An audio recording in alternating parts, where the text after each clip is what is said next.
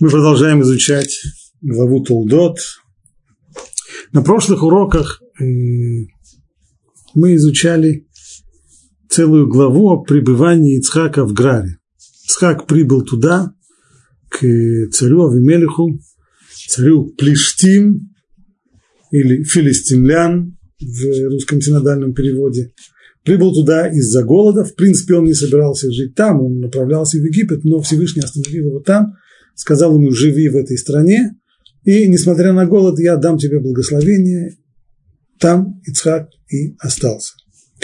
Поначалу его терпели, но в тот момент, когда это благословение стало реализоваться, и несмотря на неурожайный год, несмотря на засуху и голод, у него вырос значительный урожай, и он стал богатеть на глазах, то поначалу это вызвало зависть, затем уже неприязнь, и в конечном итоге тот самый Авимелех, царь Авимелех, который раньше оказал ему гостеприимство, показал ему на дверь, потребовал от Ицхака, чтобы он покинул город. Ицхак ушел из Грара, поселился не так далеко от этого города, и вот там, вот в этих краях, где он поселился, откопал колодцы, которые раньше были выкопаны Авраамом, в дальнейшем они были засыпаны местными жителями. Он их снова откапывает, у него появляется вода, а вода – это ключ к благосостоянию на Ближнем Востоке. И снова урожай, и снова благополучие, и снова богатство. И вот на этом самом месте мы обращаемся к тексту. Сказано так. «И пришел к нему Авимелех из Грара со своей свитой, и Фихол его военачальник к Ицхаку приходит, прибывает серьезная делегация во главе с царем Авимелихом, и не просто, а выглядит как официальный визит. Он идет из большой свиты, и даже его э, военачальник, начальник генштаба тоже с ним. И сказал им Ицхак, почему вы пришли ко мне? Когда вы возненавидели меня и выслали меня от себя. Чем объяснить этот визит? После того, как царь Авимелих вышвырнул Ицхака, он же теперь к нему собирается в гости. Они сказали, мы видели, что Бог был с тобой, и поэтому подумали, да будет взаимная для нас клятва между нами и тобой, и заключим с тобой союз. Чтобы ни ты нам не делал зла, как и мы не дотронулись до тебя, и как мы делали тебе только добро, и отпустили тебя с миром. Ну, а ты теперь благословен Господом. И он сделал им пир, и они ели и пили. И встали они рано утром и прилили друг другу, и отпустил их Ицхак, и они пошли от него с миром. Рамбан задает здесь вопрос, как вообще понять эту речь Авимелиха? Он предлагает Ицхаку союз, предлагает ему сейчас проклясться, заключить с ним союзный договор. И смысл его в том, чтобы ты не сделал нам зла, подобно тому, как мы тебе не сделали зла, мы с тобой обращались самым наилучшим образом. А какие основания для подобного опасения? Авимелех побаивается Ицхака, что тот ему причинит зло. В конечном итоге э, это союз уже непропорциональный. Союз между государством и между частным лицом. Конечно, это не государство в, в понимании современного. Государство, с которым мы имеем дело в древности, тогда, так как это описывает Тора, это видно совершенно, что речь идет о городах государства. В, в, в книге Иошуа э, упоминается более 30 царей, которых еврейский народ покорил в ходе завоевания страны Израиля. Это значит, что в каждом городе был свой царь. Город-государство. Конечно, это мизерные государства, но все-таки, при всем при том, это государство с, с армией, с военачальником, с, с царем, все, все как надо. И это государство боится частного лица, что он им э, наделает каких-нибудь гадостей. Как это вообще понять?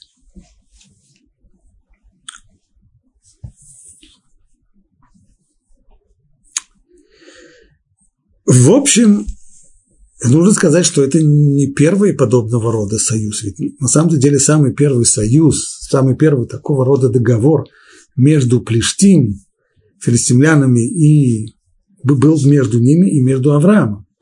Так что договор такой, уже прецедент уже был. Был уже такой. Был такой договор.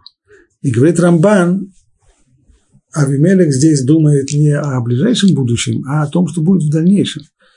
А именно, не будет ли в конечном итоге так, что когда от Ицхака произойдет уже большой народ, и в дальнейшем, быть может, быть может его потомство захочет э, вытеснить, притеснять или даже вытеснять Плештим из этой земли. И правда, был, был ведь договор раньше, был договор еще и с Авраамом, это верно. Но ведь сам Авимелех, то, что называется, знает кошка, чует кошка, чье мясо, чье мясо съел. А Авимелех же знает, что он сам нарушил этот договор. Он сам своего бывшего союзника Ицхака, сам он его вышвырнул, сам его припроводил, заставил его покинуть в 24 часа пределы его города. Поэтому вполне можно опасаться, что, конечно, не Ицхак, а в дальнейшем, быть может быть, может быть, его потомство в дальнейшем каким-то образом э, может принести зло потомству Авимелеха. И так пишет Рамбан. Понятно, что в, в рамках этого заключения союза должно быть э, принесение извинений за то, что было причинено э, Ицхаку. Ну, если мы внимательно смотрим по тексту, то вообще трудно найти здесь выражение сожаления или принесение извинений. Но это уже другой разговор. Все-таки, что же толкает Авимелиха на заключение союза с Авраамом? В переводе Торы на арамейский язык есть несколько переводов. Есть перевод Онкелус, а есть перевод Йонатан Бенузиэль. Так вот, там сказано так. Этот перевод, он просто переводит буквально текст, а он еще и расширяет, добавляя, так что это нечто среднее между переводом и э, комментарием, такой расширенный перевод. Так вот там Йонатан добавляет следующую вещь, что когда Ицхак ушел из Грара по требованию Авимелиха, то очень скоро жители Грара стали замечать, что их колодцы высыхают, их деревья погибают, они не плодоносят, урожаи идут, идут на смарку, все просто засохло и зачахло. И настолько им было очевидно, что благословение, что благополучие, которое было раньше, оно было связано с Ицхаком, и как только он ушел, все, все это, все это зачахло, то тут они поняли, что они совершили большую ошибку. Поэтому было желание помириться, примириться с, э, с Ицхаком. Ну и как примириться? И снова, пожалуй, самый простой и самый верный путь – это прийти к нему и сказать, знаешь, мы очень сожалеем, мы, мы были неправы, и ты нас прости. Но в тексте это не видно. Я хочу прочитать это еще раз. Они сказали, видеть мы видели, мы видели, чтобы их Бог, Бог был с тобой. Но это то, что и объясняет Йонатан, каким образом они видели, что Бог был с тобой. Потому что в тот момент, когда Ицхак ушел, то у них все засохло. И тогда мы подумали, да будет взаимная для нас клятва между нами и между тобою, и заключим мы с тобой союз. Что бы ты ни делал нам зла, как мы не дотронулись до тебя, и как мы сделали тебе только хорошо и отпустили тебе с миром. То есть вместо того, чтобы высказать свое сожаление и принести извинения, вместо этого Авимеля говорит наоборот, мы вообще не принесли тебе никакого зла, наоборот, мы с тобой получили, поступили исключительно гуманно. Как сказано, как мы не дотронулись до тебя, как мы тебе сделали только добро. Что с добро они нам сделали? Потому что не дотронулись. В самом простом э, понимании означает это вот что. По идее, мы могли бы тебя и могли бы тебе принести, сделать тебе зло, могли бы и причинить тебе зло, ведь мы же этого не сделали, а могли бы. Если мы этого не сделали, то вот э, наша заслуга, за это ты должен быть нам благодарен. То есть э, тот самый факт, что мы могли тебе сделать зло, не сделали тебе зло, вот э, за это уже мы заслуживаем благодарность. Это вообще потрясающий, конечно, подход. Э, некоторые комментаторы говорят здесь так, что Бейта Леви пишет следующим образом. Сказано ведь раньше, что э, Плештим стали завидовать ему. Что имеется в виду? Имеется в виду, что простонародье, они завидовали Ицхаку, и поэтому власти обставили вот эту вот депортацию Ицхака как заботу о его благосостоянии, его благополучии, его безопасности. Они пришли к нему сейчас и говорят, смотри, то, что мы тебя выпроводили, это же на самом деле было на твое благо. Мы тебе сделали только добро. В чем это добро? Что тебя никто не тронул. Если бы мы тебя тогда не выпроводили, то мы не смогли бы защитить тебя от взрыва народного гнева. Чернь могла бы просто устроить погром, и тогда бы мы были бы просто бессильны тебя защитить. Поэтому ты должен быть нам благодарен за то, что мы тебя выставили, за то, что мы тебя выгнали. Это была просто мера э, твоей защиты на твою же пользу ради твоей безопасности. Снова трудно не услышать в словах Бейта Леви современные ему мотивы. Он живет в конце XIX века, когда происходит выселение, на его глазах выселение евреев из, э, из э, центральных губерний в черту оседлости. И все это, как всегда, проходит под, э, под лозунгом заботы о безопасности населения. Дальше сказано, что Цхак принимает их предложение, сделал он им пир, и они поели и попили, и встали рано утром и поклялись друг другу. А Нацив в, своем комментарии на Тору, кстати, он живет в то же самое время, он и, и Бейса Леви, они жили практически в, в то же самое время. Более того, они руководили вместе Воложенской Ишивой. Он замечает здесь, что вот этот образ поведения – это для нас пример. Именно так ведут себя праведные люди. Хотя, конечно, у человека, который видит подобного рода поведение со стороны Авимелиха, который свое совершенно свинское по отношению к Ицхаку поведение сейчас выставляет лицемерно, выставляет и, и демагогично выставляет это как заботу о, об Ицхаке, и вообще мы тебе сделали только самым лучшим образом с тобой э, обращались, и никто тебя не тронул, то понятно, очень хочется сказать, знаете что, а, пошли вы подальше, дел с вами иметь не хочу. Что подобного? Он тут же принимает их, он устраивает им пир, он устраивает им поесть, попить, принимает их мир. Так, пишет Анацив, именно так ведут себя праведники. Готовы помириться при любом, при самом минимальном шаге навстречу, они готовы примириться и не, не держат злобу, не принимают, не приемлют они лозунгов, э, которые модны в современности, никогда не забудем, и никогда не простим, и ничего подобного, и простим, и забудем, и главное жить в мире. Дальше сказано, и было в тот же день пришли рабы Ицхака и возвестили его о колодце, который они выкопали, и сказали ему, мы нашли воду. И назвал он его Шива. Шива от слова Швуа, то есть клятва. Поэтому имя тому городу Бершева до сего дня.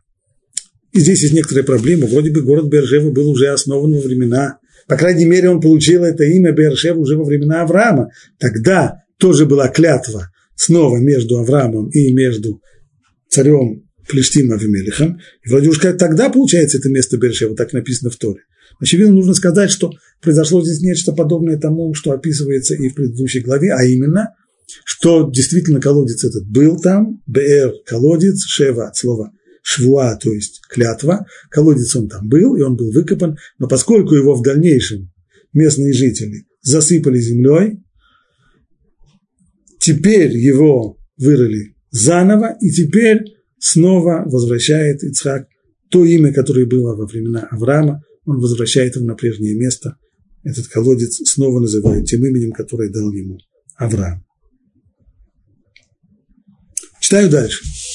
«И было Исаву сорок лет, и взял он жену Иудит, дочь Беэри хитийца, и Басмат, дочь Эйлона хитийца. И они были душевным огорчением для Ицхака и для Ривки.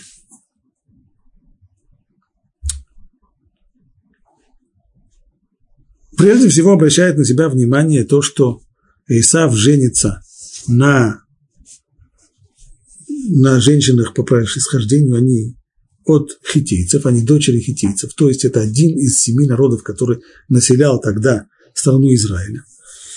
И мы хорошо помним, что сам Ицхак, он женился на, на Ривке, которую, которую нашли ему, это, это сватовство. Заняло много времени, поскольку ему искали невесту подальше, подальше от местных, ни в коем случае не брать невесту от местных, и пришлось рабу Авраама и Лезеру ехать аж в Падан-Арам, в Междуречье, для того, чтобы найти невесту Ицхаку. Вот это вот строгое очень отношение Авраама и строгое его ограничение, чтобы ни в коем случае не брать в жены девушек из местных семей, мы видим, что для Исава оно уже не важно. Он женится, причем успевает жениться дважды, и обе его, обе его жены, они дочери хитийцев. Это первое.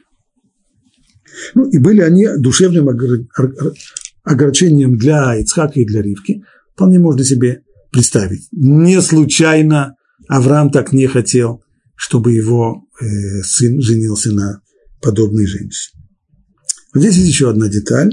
И было Исаву 40 лет. Для чего Тора подчеркивает, что ему было 40 лет? Раши обращает внимание на то, что именно в этом возрасте женился и сам Ицхак. И пишет Раши так. Исава можно сравнить с кабаном, который, ложась, выставляет свои раздвоенные копыта. Как бы говоря, смотрите, я кошерное, чистое животное. И здесь есть наблюдение, каждый может посмотреть, как э, садятся или ложатся различные животные, скажем, э, для сравнения, верблюд, он, э, когда он садится, он садится на колени и прячет ноги под себя. Свинья же наоборот, когда она ложится, то она выставляет свои ножки вперед. И это не случайно. Свинья – это животное, которое обладает, если у нас известно в Аллахе, для того, чтобы животное, мясо какого-то животного попало на еврейский стол, животное должно обладать двумя признаками кошерности. Первый признак – это признак внутренний, а именно это двух, как минимум двухкамерный желудок, при котором происходит э, пережевывание жвачки и ее возвращение снова в пищевод для второго, э, для второго круга переваривания. Это первое. Пережевывание жвачки – раз. И второй признак, это уже признак внешний, а именно расщепленное, раздвоенное копыто. Два признака обязательно. Таких животных, которые обладают двумя признаками, наиболее известные, те, которые в основном-то являлись всегда э, пищей для евреев, это корова, коза и овца. Что касается свиньи, то у нее есть только один признак, и признак именно внешний ее копытом раздвоенное, очевидно, еще более раздвоенное, чем у многих других животных. Но внутреннего признака кошерности у нее нет. Двухкамерного желудка нет, жвачку она не жует, поэтому животное это, как известно, не кошерно. Но вместе с тем и всегда в результате вот, этого вот, вот этой привычки именно всем демонстрировать, показывать свои э, раздвоенные копытца, именно поэтому свинья всегда в еврейском фольклоре была символом, э, символом э, лицемерия, символом двуличия. И не случайно Эйсав, который и предстает в э, наших, в нашей традиции именно как вот такой вот двуличный, хитрый человек, то он здесь получает вот именно вот этот вот символ, его сравнивают с кабаном, со свиньей. А именно для того, чтобы подчеркнуть, насколько этот человек благочестив внешне и насколько он мерзавец на самом деле. Исава можно сравнить с кабаном, который, ложась, выставляет свои раздвоенные копытца, как бы говоря, вот смотрите, я кошерное животное.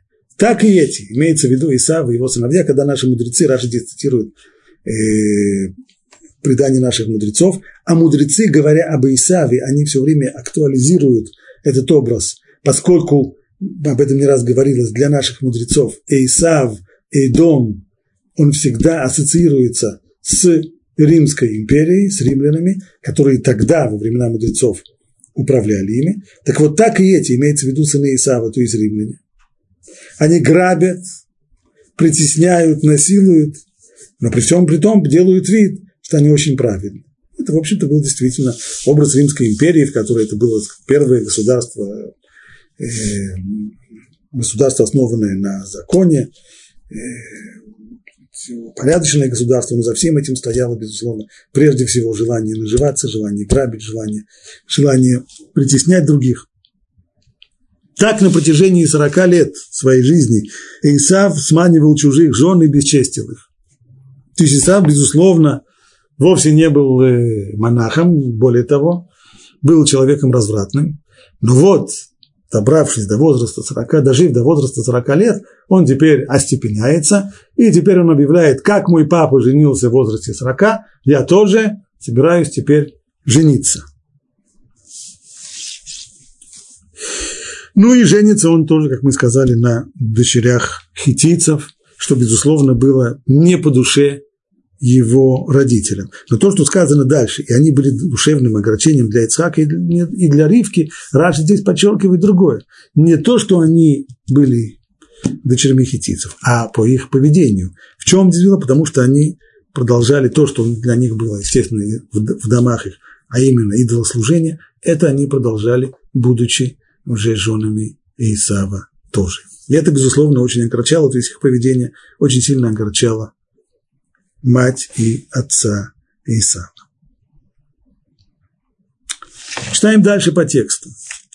И было, когда Ицхак состарился и притупилось его зрение, и призвал он Исава, своего старшего сына, и сказал ему, сын мой.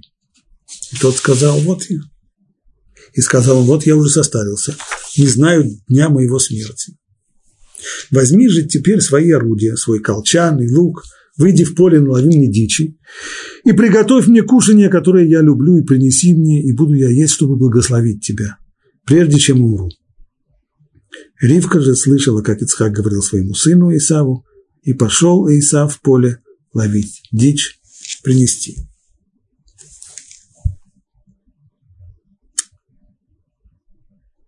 Масса вопросов возникает здесь в этом отрывке.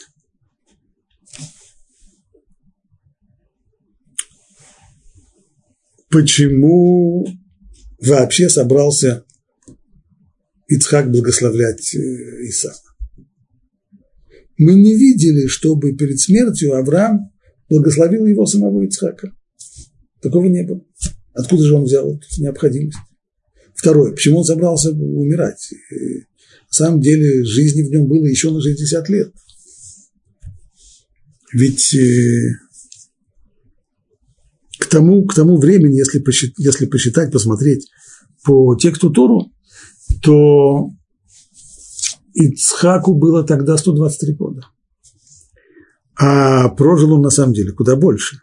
Почему же он собирается умирать? Не рано ли это ему? Ну и, наконец, э, если уж благословлять, то почему он выбирает именно Исава? Казалось бы, Яков более, более подходящий для благословения. Почему Исава?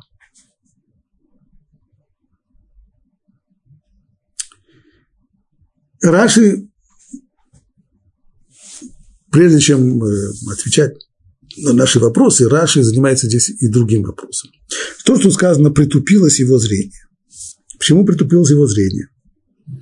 Ну, могут быть комментаторы, которые скажут просто, хотите, человек э, пожилой, старый, может, говорит о том, что он, я не знаю о дня моего смерти, то есть он собирается благословлять сына перед наверное, он старый.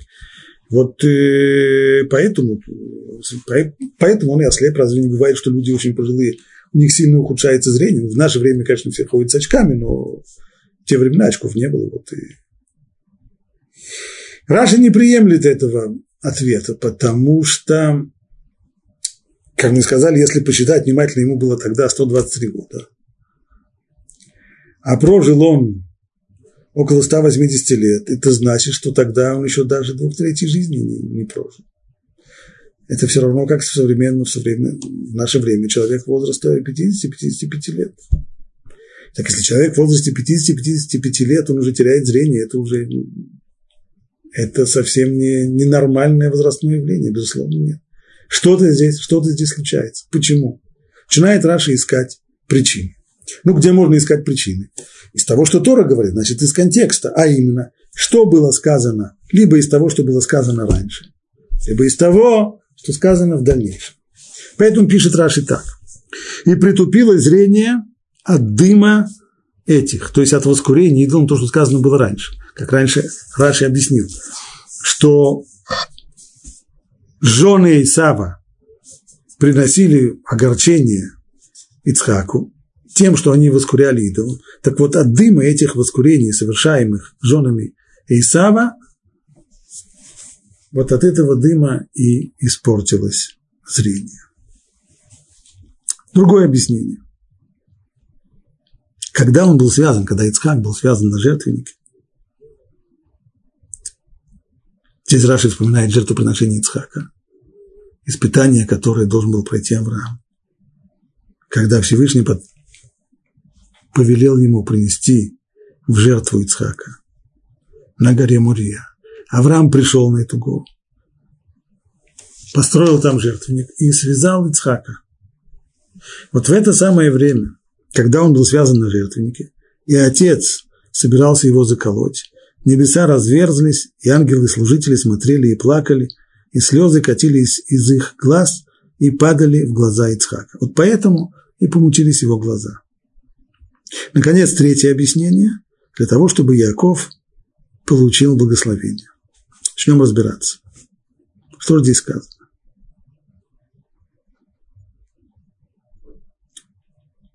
Можно ли понять э, буквально то, что, то, что пишет Раши? По крайней мере, с первыми двумя объяснениями очень сложно.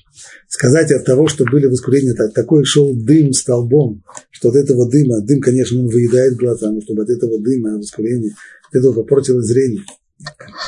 Дело не в этом. В виду, что поскольку уже, имеется в виду вот что, что поскольку в доме уже оказалось идолопоклонство, и воспрепятствовать этому не смогли, то сам факт нахождения идолопоклонства в доме он приводит к тому, в доме, в доме сына имеется в виду, у самых близких родственников, он же приводит к тому, что Ицхак не видит того, что надо было бы увидеть. Другое объяснение тоже, как понять это буквально что жгучие слезы ангелов э, выжгли Цхаку глаза. Ангелы, они нематериальные, поэтому ни жгучих, ни соленых, никаких других э, слез, которые могут э, повлиять на зрение, у него нет. Кроме того, если бы они ему тогда выжгли глаза, то, по идее, должно было бы случиться с Ицхаком в возрасте 37 лет, а не 123 лет. Прошли, прошло, почти, прошло где-то 90 почти лет – Э, в 80 с лишним лет с тех пор, как это произошло. Как тогда это понять? Что имеется в виду?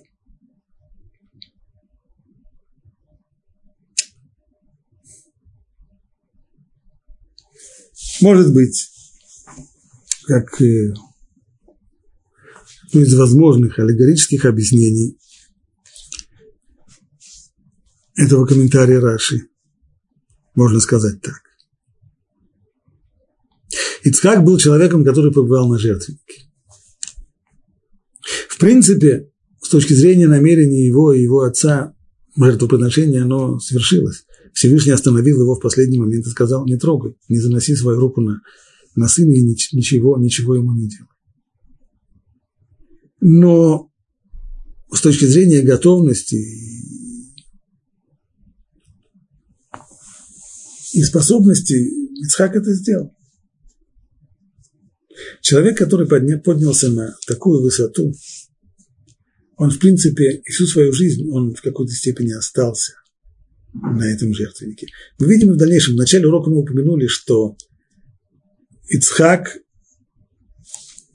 направлялся в Египет в, во время голода, и Всевышний его остановил, не позволил ему идти в Египет. Хотя отец его Авраам, когда был голод, делал именно это, отправился в Египет, поскольку Египет был тогда наиболее богатым с точки зрения хлеба местом на земле.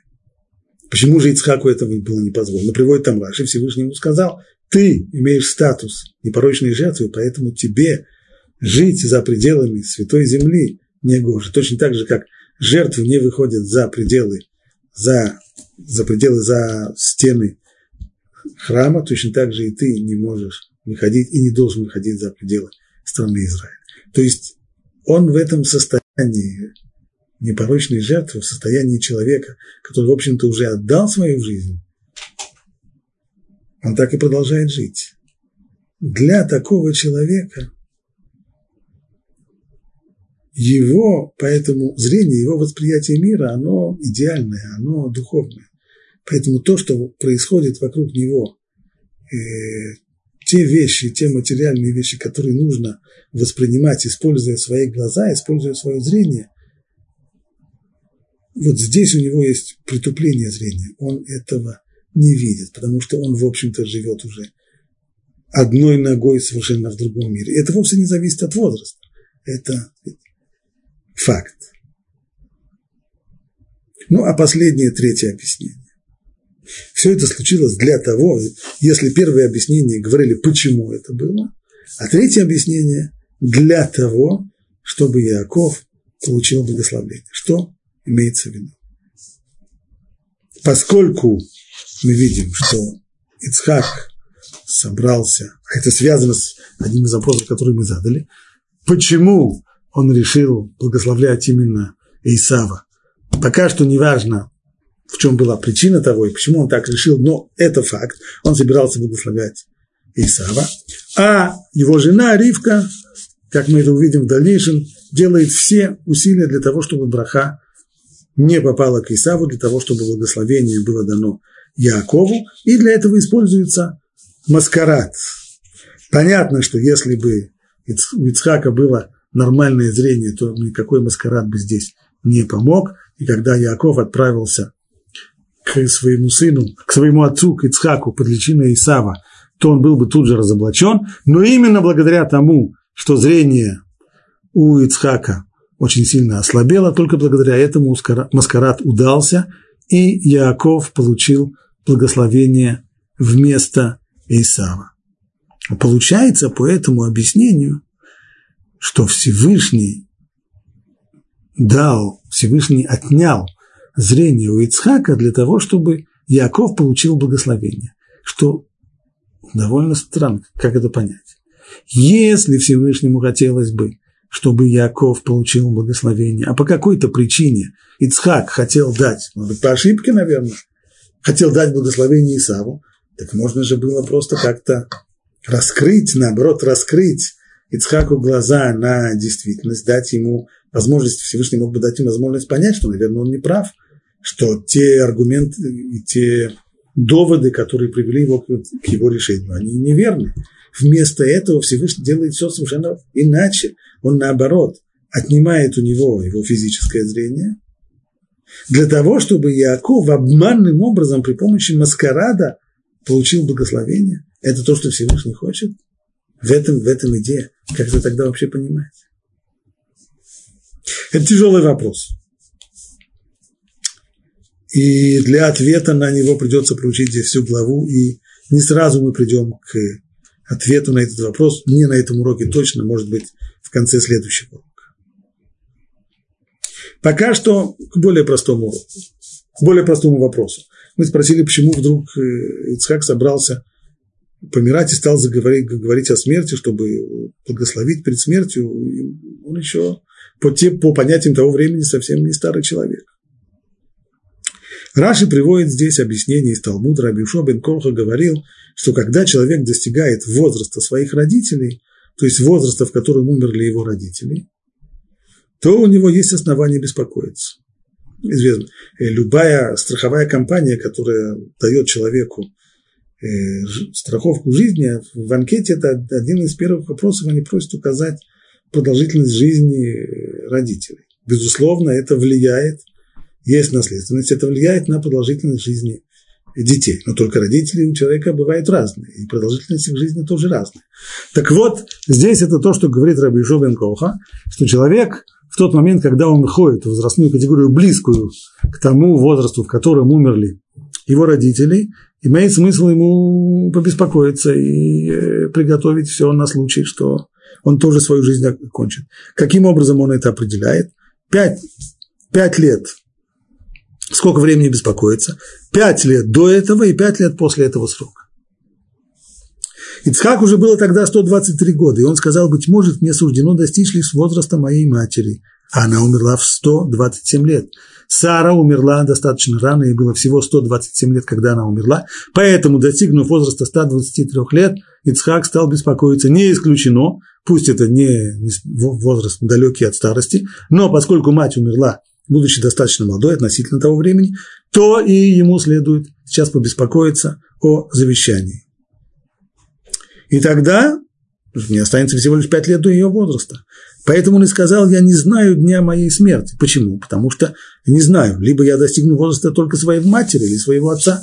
Отец, отец прожил 175 лет, поэтому Ицхак здесь и не знает, какой он категории принадлежит. Чьи гены здесь окажутся более доминантными, либо гены матери, либо гены отца. Ну и еще один вопрос, это вопрос, который задает Абарбанель. Хорошо, Ицхак не знает, когда он умрет, он беспокоится, может быть, сейчас это случится с ним так же, как случилось с его матерью, поэтому, поэтому собирается благословлять. А кто сказал, что вообще нужно благословлять? И, если это нужно, то почему тогда Авраам этого не сделал? Что он здесь сделал? Ну и пришло задать дополнительное время. А что это вообще за благословение? Что здесь имеется в виду? Что это за штука такая? Браха. Ответ самого Абарбанеля, он вот какой. Сейчас заранее скажем, не все комментаторы с ним согласны. Попишет он следующую вещь. С того момента, как Всевышний заключил союз с Авраамом, и союз состоял прежде всего в том, что от Авраама должен был произойти еврейский народ, избранный народ, ему будет дана в наследство страна Израиля, святое, святая земля, то понятно, что в каждом поколении тот, кто представляет собой главу народа, еще не образовавшегося, по крайней мере, главу семьи, главу клана, он должен, и, и в общем-то, это его обязанность, постараться найти себе преемника, то есть назначить своего наследника, который займет его место как союзник Всевышнего в этом мире. Почему же тогда Авраам этого не сделал? Да потому что сам, сам Всевышний сделал это за него. А именно, у Авраама было два сына, Ишмаэль и Ицхак, и в результате событий, которые произошли в семье, Всевышний поддержал требования Сары удалить Ишмаэля, отослать его, и тем самым выбор был сделан. Авраам подчинился, он удалил Ишмаэля, и тем самым выбор преемника, выбор наследника, в общем-то, совершился уже давно. Поэтому здесь не было вот этого благословения. То есть получается по Абарбанелю, что само это благословение – это как бы передача, передача эстафеты следующему поколению назначение преемника. И Авраам этого не сделал, поскольку ситуация была такова, что Всевышний сам это сделал. Сейчас Ицхак находится в другой совершенно ситуации. У него два сына, и он должен выбрать одного из них и назначить своим преемником. Почему браху не дать обоим сразу? Почему, почему бы, чем плохо дать обоим? что Барбанель так понимал Яков, что всегда, всегда в подобного рода ситуациях оказывается так, что эстафета передается прежде всего одному, который является главным, а все остальные по отношению к нему второстепенные. Это очень напоминает то, что написал Рабиуда Леви в книге Кузари о преемственности поколения, когда он говорит, что в каждом поколении всегда был один, который являл собой сердцевину, а все остальные были по отношению к нему как кожура. Мы можем взять э, пример, который он использует здесь, самый простой – дерево. Дерево тоже как бы заботится о преемственности, о следующем поколении, поэтому у него есть плоды. Что представляет собой плод? Прежде всего есть сердцевина, зернышко, в котором записана вся информация о будущем дереве, которое вырастет. Но вокруг этого зерна есть и мякоть, есть, есть энергетический запас, есть и кожура, есть и скорлупа и так далее. Так и в каждом семействе, когда передаю, когда вот происходит это, э, происходит переход поколений, всегда в любом поколении, как это показывает Тора, один из сыновей был главным, то есть все сосредотачивалось прежде всего в нем. Он был зерном, он был сердцевиной, а остальные были вокруг него. Они были второстепенные, служебными по отношению к нему. Они были мякотью, они были э, скорлупой, кожурой. Также понял Ицхак и здесь. Ему необходимо разрешить здесь этот вопрос. Как? Кого назначить? Ну и здесь, конечно, возникает этот вопрос, а почему же, почему же он решил выбрать Исава? В чем здесь было дело? На первый взгляд, если действительно он ищет себе преемника, наследника, то, казалось бы, есть более, есть более достойный Яков.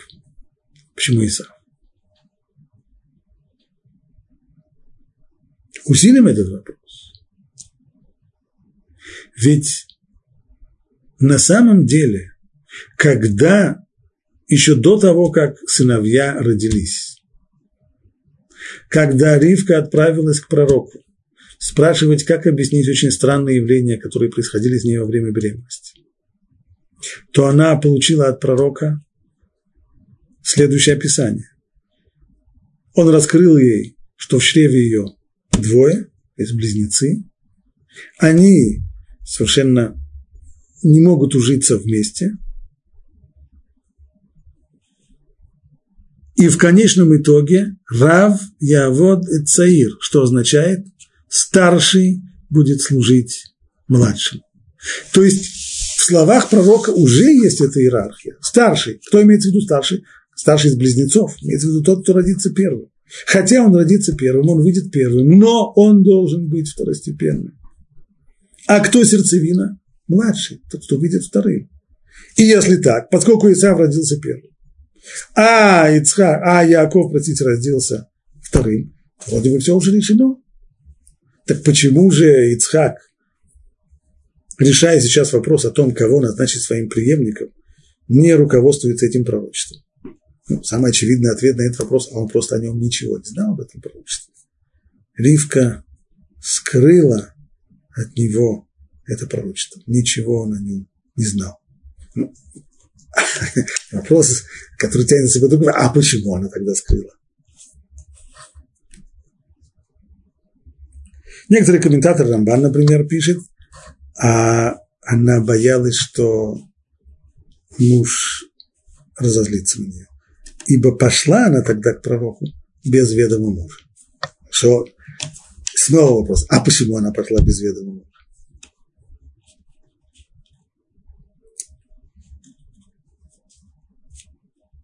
прежде всего она тогда боялась, не хотела, чтобы муж знал об этих проблемах.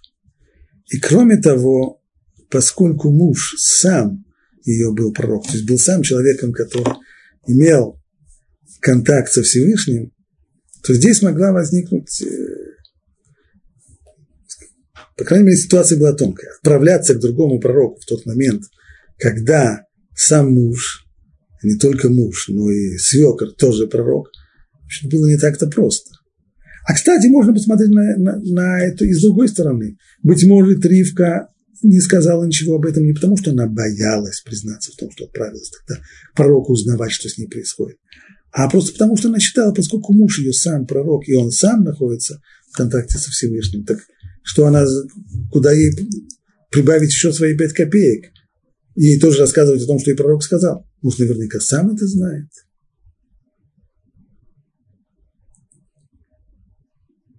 И еще одно объяснение мы находим у Анацива.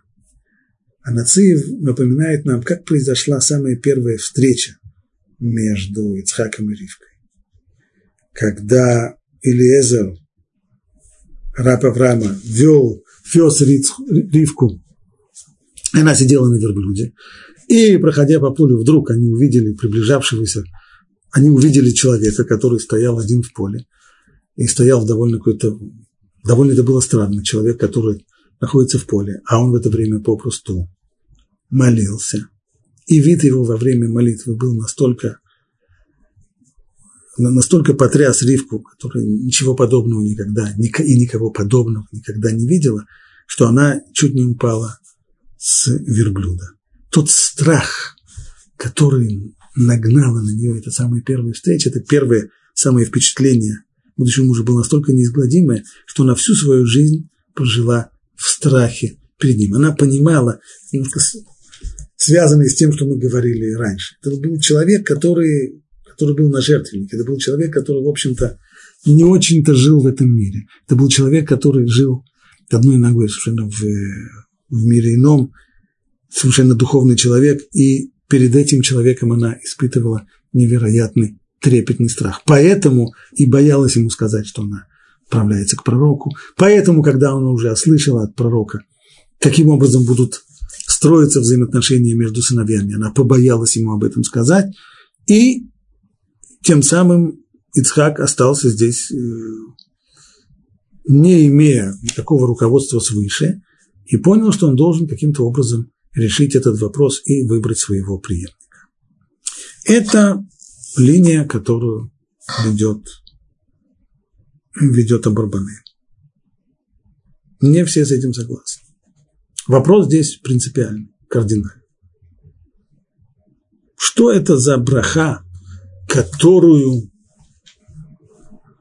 о которой сейчас говорит Ицхак?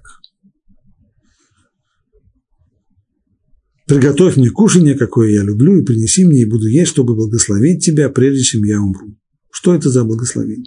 Обычно вообще, когда мы говорим о благословении, упомянутом в Торе, то имеется в виду любое благословение с точки зрения просто вот значения слова. Я не говорю сейчас о слове русском, в русском языке, которое происходит от благих слов. Имею в виду сейчас понятие слова браха. Браха в языке Торы означает всегда расширение, рост, благосостояние. Всегда связано с ростом и с расширением, увеличением. Так обычно, обычно имеется в виду, что растет, что увеличивается. Благосостояние. Поэтому на первый взгляд, если это браха, то имеется в виду удача, обещание здесь, только обещание, а и влияние на то, чтобы была удача, чтобы было благосостояние, чтобы было богатство. Да и если мы прочитаем сам текст, какую же браху в конечном итоге дает Ицхак, вот там как сказано.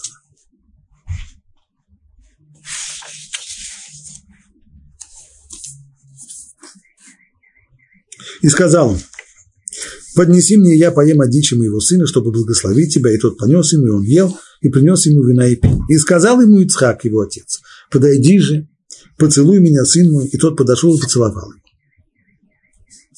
Какая же, какую же он браху получает? да даст тебе Бог от росы небесной и от жирности земли, и множество хлеба и вина. Будут служить тебе народы, и поклонятся тебе племена. Будешь господином над братьями твоими, и поклонятся тебе сыны твоей матери. Проклинающие тебя прокляты, благословляющие тебя благословенны. Где здесь назначение преемника? Где здесь речь идет о духовном наследии Авраама, о том, чтобы быть э, союзником Всевышнего в этом мире. Где здесь? Чего этого здесь близко нет? Все, что здесь есть, роса, земля, жирность земли, урожай, хлеб, вино.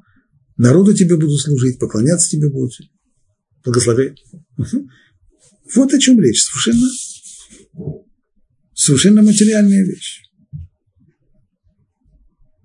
Более того, более того, если браха, которую собирается давать Ицхак перед смертью Исау, это вот та браха, которую мы сейчас прочитали. Роса, жирность земли, урожай, хлеб, вино.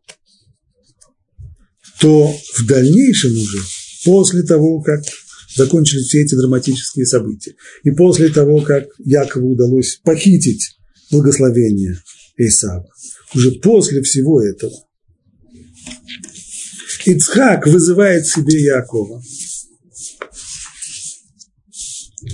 и отправляет его, подобно тому, как в свое время отправились для того, чтобы найти ему невесту, также он отправляет своего сына Якова, отправляет его сейчас на поиски невесты в Междуречье. И сказано там так. «И призвал Ицхак Якова и благословил его, и заповедал ему, сказав ему, не бери жены из дочерей кнаанских». Точно так же, как Авраам поведал, заповедовал в свое время Ицхаку. И то, чего не, не сделал в свое время Исав, Якову, сейчас это строго-настрого напоминается. Не бери жены из дочерей кнанских. Встань, пойди в Падан Арам, Междуречие, в дом Бетуэля, отца твоей матери, Бетуэля к тому времени уже в живых нет, но зато его сын, то есть брат матери Лаван, жив, и возьми себе оттуда жену из дочерей Лавана, брата матери твоей. И Бог всемогущий да благословит тебя, да расплодит тебя, и да размножит тебя, и да будет от тебя множество народов. И даст он тебе благословение Авраама, тебе и потомству твоему с тобой, чтобы тебе наследовать эту землю. Вот где речь идет про благословение Авраама. Что такое благословение Авраама, Беркат Авраам? Это означает быть наследником Авраама, получить эстафету от Авраама через Ицхака, и получает ее здесь Яков. И здесь нет никакого маскарада. И Яков не думает, что перед ним сейчас Исав. Он вызывает Яков, он знает, что это Исав, и ему он дает это благословение. Ты будешь наследником, ты будешь продолжателем дела, дела Авраама, конечно, ты, а не Исав. И тебе будет дана земля, земля кнаанская, святая земля, тебе и твоему потомству. Поэтому целый ряд комментаторов не согласны с Барбанелем, с тем, что я сказал раньше от имени Барбанеля, говорит, ничего подобного. Браха, о которой речь здесь идет, она исключительно материальная. Речь идет просто о благословении, которое поможет сыновьям в материальном плане, даст им э, благосостояние и все, что с этим связано. По мнению этих комментаторов, с одной стороны, предыдущий вопрос, который мы задали, он уже не такой острый. Мы задали вопрос, как же так, почему Ицхак хочет дать благословение именно Исаву? Разве нет более, более подходящего претендента? Казалось бы, нужно назначить Якова. Но если речь не идет о назначении преемника, если речь идет всего лишь о благосостоянии, то совершенно все нормально. Почему бы Почему бы Исаву не, не, не дать благостояние? Ничего страшного, ничего плохого в том, с точки, по крайней мере, с точки зрения Ицхака, в том, что он даст благословение материальное и обеспечит благостояние Исаву, ничего плохого в этом нет. Другой вопрос. Ну, если так, то мы возвращаемся к вопросу, который поднял сам Барбанель. А почему тогда не двоим? Почему нужно благословить только одного, а не двоих? И если речь идет здесь о материальном благословении, тогда и всегда и обоим. Почему, почему Исау, почему не, не Якову? Почему Якову нужно получать это обманным путем? Почему он должен устраивать маскарад? Почему он должен... Пусть бы отец дал броху всем, ну, как любой отец сегодня, который заботится, если у него много детей, он заботится о благосостоянии всех детей. Вот выделяет только одного, одному он даст даст все, а всем остальным ничего, а все, все остальные побирайтесь. Странно. В этом-то прежде всего и было, э, очевидно, это одно из главных соображений, по которым Абарбанель и другие, Рамбан в том числе, пишут, что речь шла именно о выборе преемника, поэтому из двух нужно выбрать кого-то одного. А если бы речь шла просто о, о материальном благосостоянии, тогда вроде бы и двух. Что же скажут комментаторы, которые, опираясь на текст, показывают и подчеркивают, что речь идет исключительно о материальном благе? Почему тогда не давать Якову материального блага? Есть целый ряд объяснений. Одни говорят, что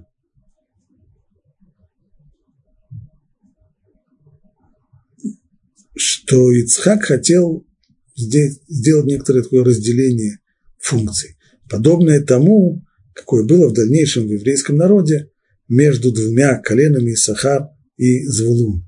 Колено Звулун занималось морской торговлей, довольно прибыльным делом, а колено Исахар, наоборот, сидело дома, не занималось никаким бизнесом и занималась исключительно созданием духовных ценностей. Но поскольку создателям духовных ценностей тоже нужно чем-то питаться, им тоже нужны материальные условия, то как раз колено Звулун, те самые морские торговцы, состоятельные и богатые, они и содержали своих братьев из колена Исахар. Нечто подобного рода, говорит ряд комментаторов, Ицхак хотел достичь внутри своей семьи, а именно, чтобы Исав, человек поля, чтобы он занимался достижением материального благосостояния и поддерживал существование своего брата, а, а Якову никаких, никакого материального благословения не нужно. Он должен заниматься исключительно духовными ценностями, ему тоже нужно будет есть, и сам его накормит. Так это будет идеально. Другое дело, можно ли было действительно достигнуть с человеком, как Исав, подобного, подобного рода идеального устройства.